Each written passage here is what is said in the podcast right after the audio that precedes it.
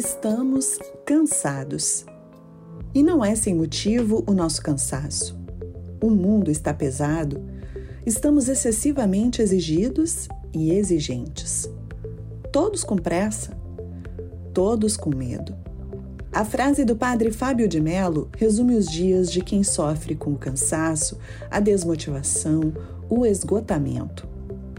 Com isso, vêm as alterações de humor, distúrbio do sono, a dificuldade de concentração e memória falha, sentimento de derrota e insegurança, problemas estomacais, pressão alta. Não é ansiedade, não é depressão, mas se confundem. É a síndrome de burnout, considerada um mal do século, ligada diretamente ao esgotamento físico e mental profissional. Neste mês de maio, mês do trabalhador, vamos falar sobre essa doença que afeta 3 entre 10 brasileiros. Este é um podcast do Grupo Reunidos. Sejam bem-vindos. Eu sou a jornalista Débora de Oliveira e este é o Reunidos Cast, uma forma que o Grupo Reunidos encontrou de se reunir com vocês e agregar conhecimento aos seus principais questionamentos sobre saúde e bem-estar, tendo como foco a medicina diagnóstica e preventiva. Hoje, os nossos convidados são o médico psiquiatra Pedro Jacobson e a doutora e mestre em psicologia social Ana Cláudia Brown, que vão nos ajudar a encontrar soluções para que a síndrome de burnout seja evitada antes de ser diagnosticada.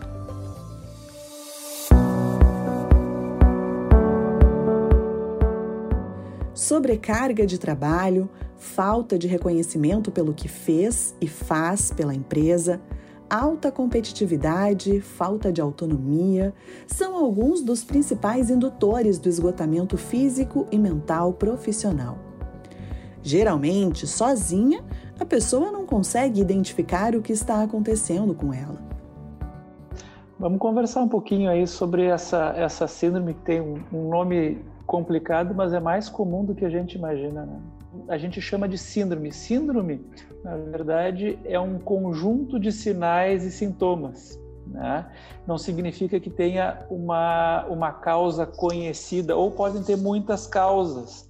Por exemplo, né, a síndrome gripal, a síndrome de um resfriado, pode, a gente pode ver vários vírus diferentes, a gente pode ver outras situações que podem se assemelhar àquilo, como por exemplo uma rinite, e daqui um pouco uh, o que gera é, uma, é, um, é um agente totalmente diferente um do outro. Né? Então, a depressão, a ansiedade, o burnout, eles têm sintomas muito parecidos. Quando a gente vai, vai ver qual é a etiologia, qual é o, o que causa uma coisa ou outra, a gente vai conseguir uh, mais especificamente dar um nome mais correto para a situação. Na verdade é isso, mas os sintomas realmente são muito parecidos e eles se entrelaçam e, e muitas vezes eles acontecem ao mesmo tempo. Né? O burnout ele pode ser um gatilho para começar uma, um episódio depressivo, né, para quem tem um transtorno do humor, ele pode ser um gatilho para começar outros sintomas específicos de ansiedade. Então, é, realmente é, fica tudo no mesmo saco, uhum. né? Mas o, o profissional começa a identificar os sintomas, as causas, as possíveis consequências e orientar por onde é que a gente vai começar a tratar. Geralmente a gente começa a tratar nas causas, né? O burnout em si, ele vem em diferentes fases, né? A própria literatura já nos trouxe isso e a Cristina Mas, que é considerada a mãe do burnout, ela traz ele como uma progressão, né? Então uma pessoa ela não fica com burnout de um dia para o outro, mas sim o burnout ele vem numa questão mais progressiva, digamos assim. O primeiro sinal que dá quando a gente está entrando na síndrome de burnout ou a gente está nesse esgotamento de recursos é a questão da exaustão que a gente pode notar no dia a dia com pequenas coisas, como por exemplo, apesar de eu ter dormido bastante, eu não me sinto descansado. Passou o final de semana, mas o meu sentimento uh, de não estar confortável ou até sintomas físicos que a gente tem, eles não passam, como se mesmo descansando eu não descansasse, essa sensação que se tem. Também é muito comum a gente ter as somatizações que a gente diz, como por exemplo, uma pessoa que está constantemente com dor de cabeça ou que constantemente está num ritmo mais arrastado, né? Uh, denota uma pessoa que está entrando na primeira fase de exaustão. E isso acontece mesmo que a pessoa tire férias mais prolongadas. É muito comum que a gente tenha burnout na classe de trabalhadores dos professores, por exemplo. Então, um professor que mesmo com as férias escolares, né, quando retorna para a sala de aula, continua tão cansado quanto estava em dezembro. Daí já é um sinal que a recuperação ela não está sendo suficiente, porque apesar da gente se esforçar para ficar tranquilo, a gente está com os recursos tão escassos que a gente está entrando na fase de exaustão. Outra questão que tem também é a questão de despersonalização e cinismo. O que, que acontece com o burnout é que ele é muito característico de pessoas que trabalham com pessoas de forma constante, emocional e direta. Usualmente são profissões mais vocacionadas que a gente vê a prevalência de burnout. Então, o que, que acontece é que uh, todo aquele carinho, aquela vontade ou até aquela motivação que ela tinha de se relacionar com essas pessoas no ambiente de trabalho ou até o brilho no olho, como a gente diz popularmente, ele acaba ficando mais escasso também. E, consequentemente, outra fase que se tem é a baixa realização pessoal ou ineficácia. Quando a pessoa está fazendo o que ela gosta, está fazendo o que ela ama, mas ela está tão cansada e tão desacreditada daquela profissão que, de certa forma, ela nem acredita mais se ela é boa naquilo que ela está fazendo. Então, quando a gente está na fase mais avançada né, do burnout, que é a questão da ineficácia e da baixa realização pessoal, é bastante delicado para o sujeito, porque ele precisa olhar para si e perceber que na verdade ele está muito cansado, ele não está deixando de fazer o seu trabalho bem, porque o acúmulo de estresse, né, uh, todas essas questões anteriores que eu te falei, de estar tá exausto, da despersonalização, do cinismo, elas vão culminar num sentimento de baixa eficácia profissional. Então é muito comum que as pessoas que estão acometidas com a síndrome de burnout também tenham algumas comorbidades, como por exemplo a própria depressão é muito sensível a gente diagnosticar o burnout. A gente tem que ter um olhar muito atento e entender também que o burnout ele não vem por culpa do sujeito, digamos assim, não é a pessoa que está falhando. Às vezes a gente não tem condições no nosso trabalho ou no nosso dia a dia para desempenhar da melhor maneira que a gente poderia. Isso é importante deixar bastante ressaltado aqui que o burnout ele é uma doença ocupacional que está altamente relacionada ao trabalho. Não significa que o sujeito falhou, significa que talvez ele não está com condições para desenvolver o trabalho dele da melhor forma possível.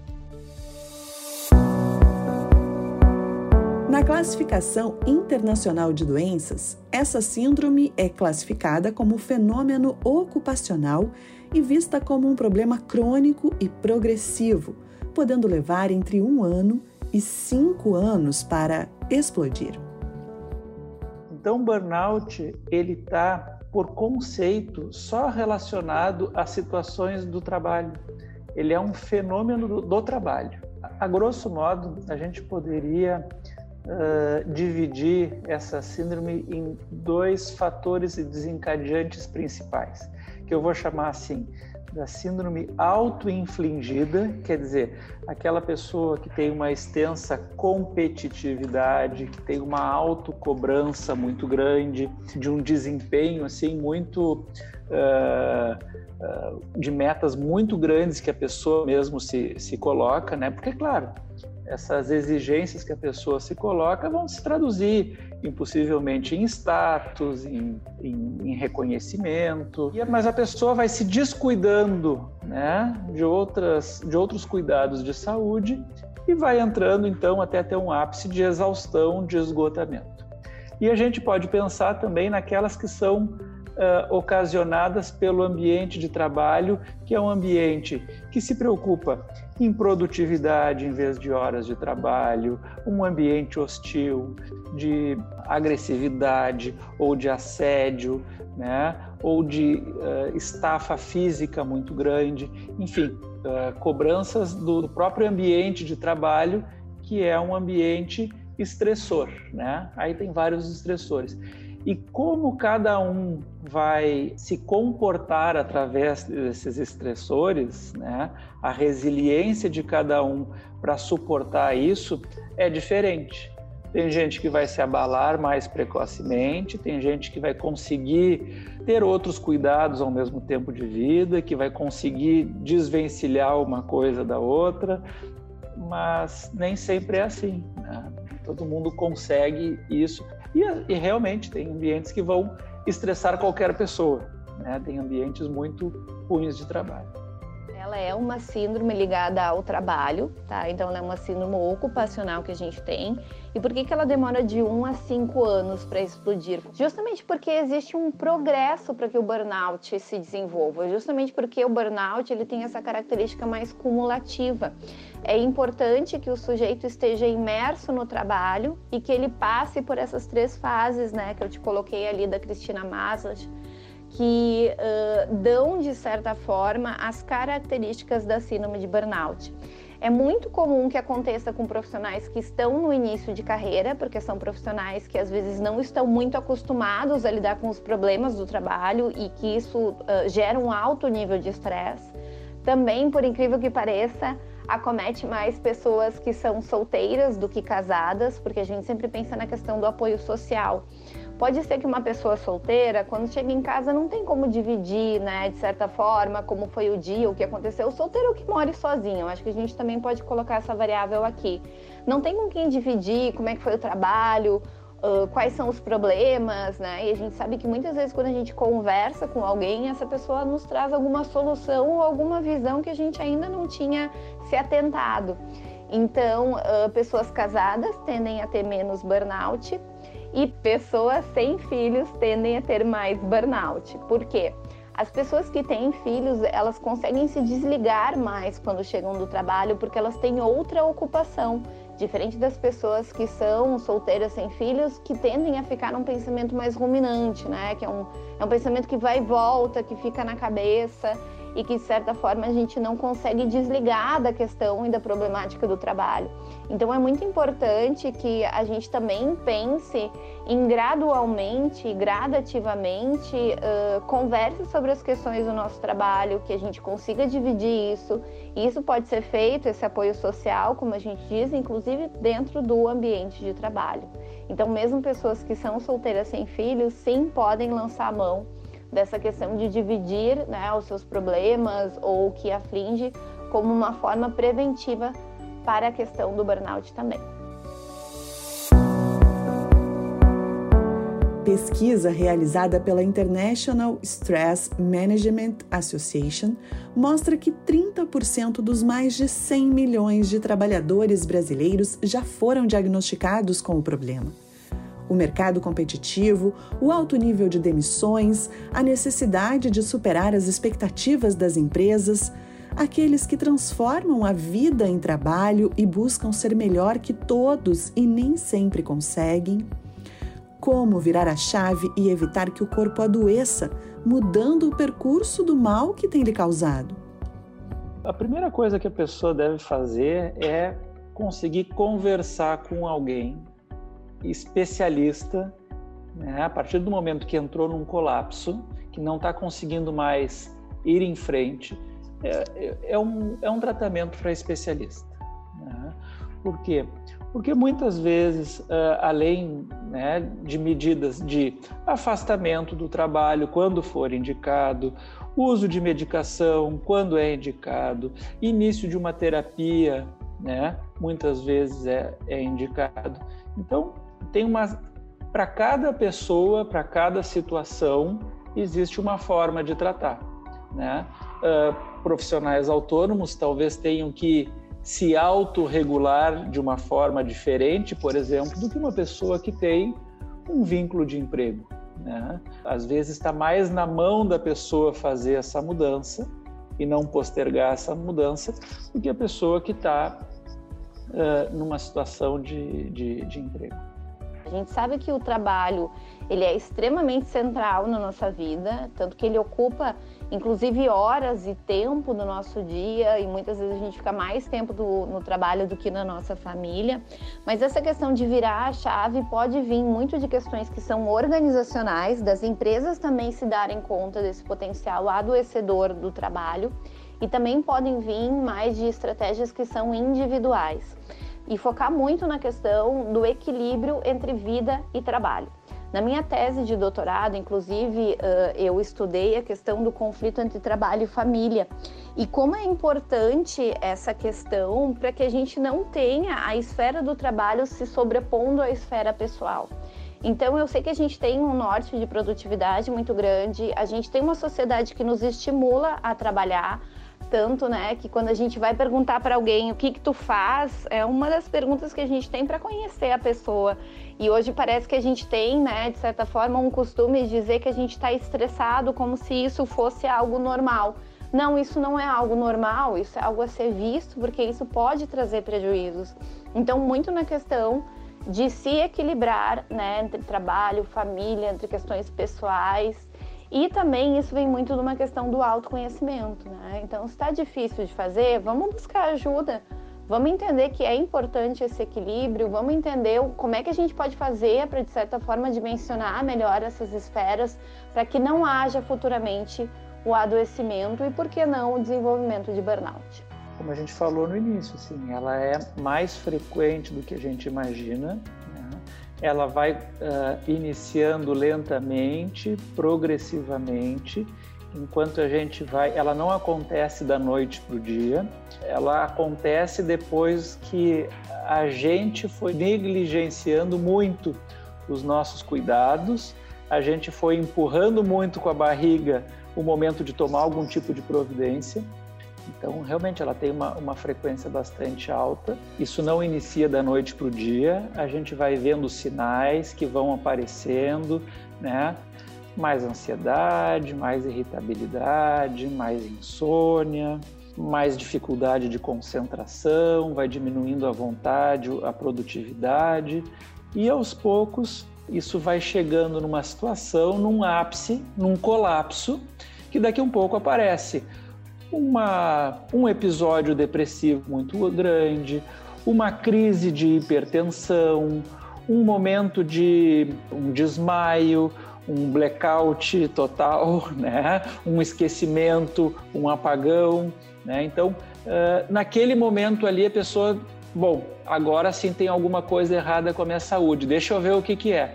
E aí começa, às vezes, até a investigação lá com cardiologista, com neurologista, uh, achando que está tendo algum problema físico, clínico. Na verdade, tem um problema físico, clínico que foi o somatório de muitos outros eventos estressantes que não foram sendo uh, valorizados até chegar numa situação bastante grave. E aí a pessoa diz: bom, agora é hora de eu parar e eu preciso de um outro tipo de ajuda.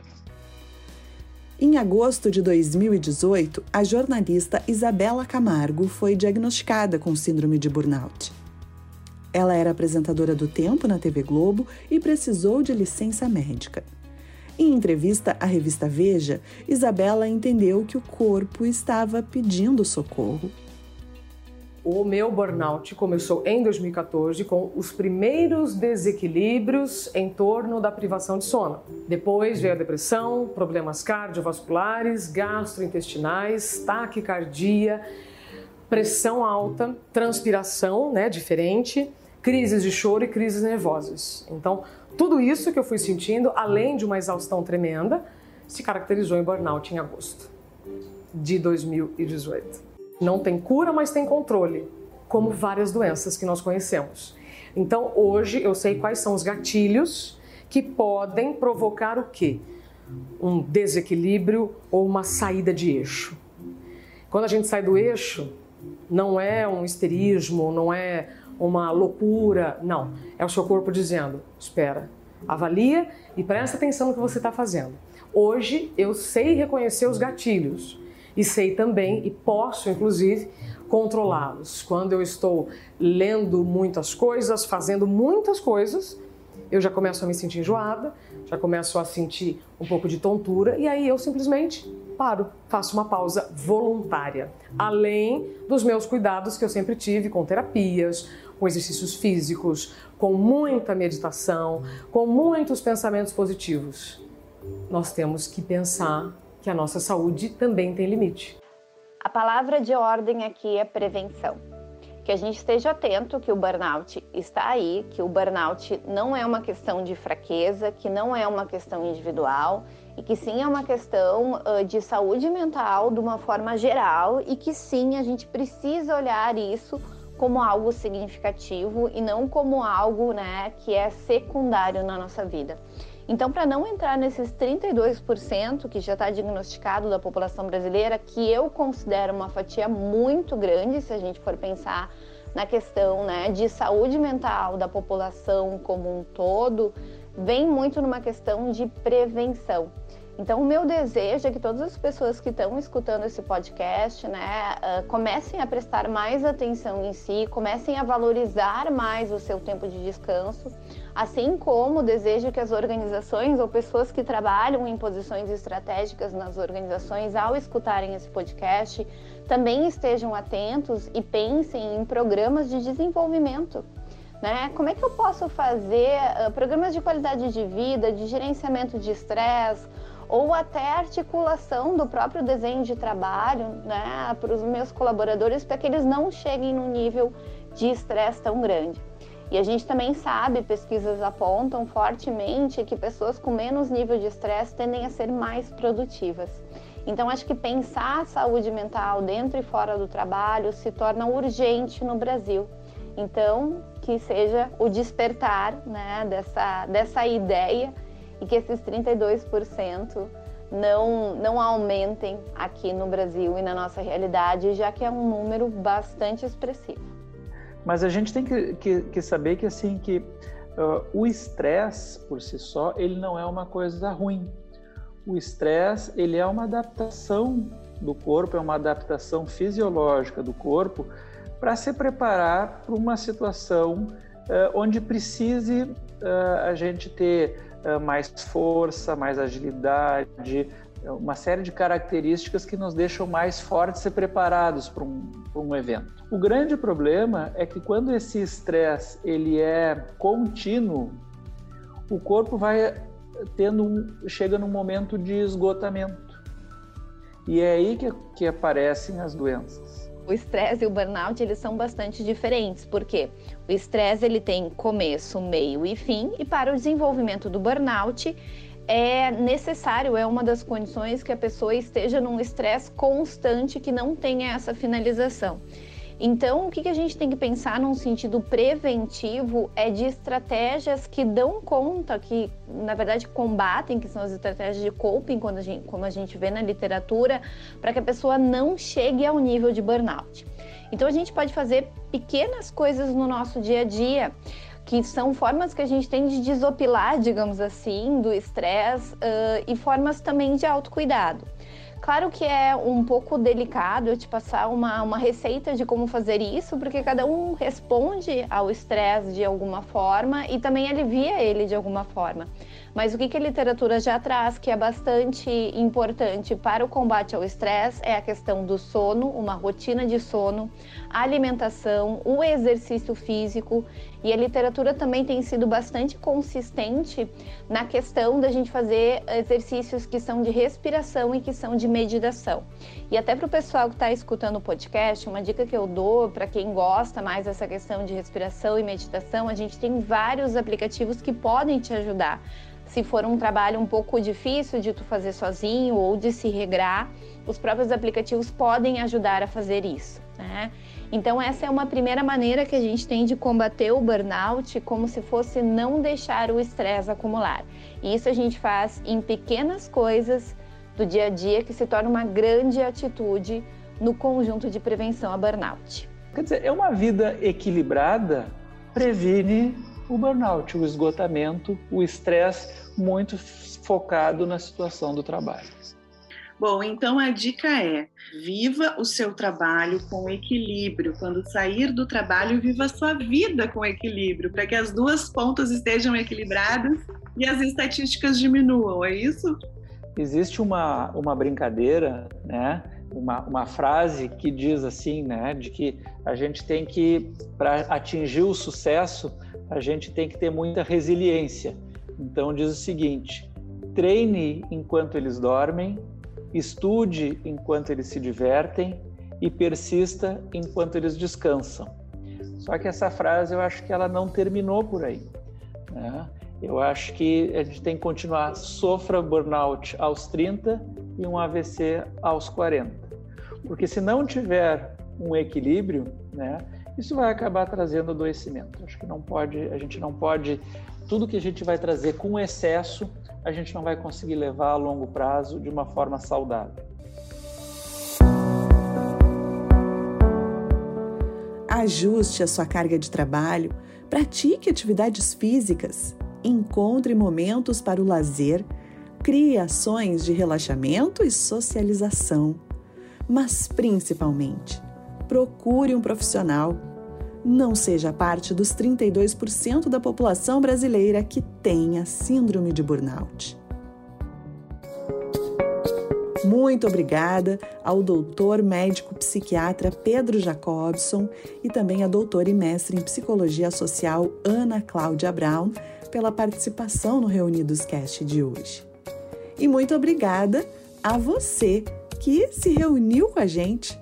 Não esqueça, não se entregue tanto a ponto de sentir falta de si mesmo. Reunidos Cast, um podcast do Grupo Reunidos para falar sobre saúde e prevenção.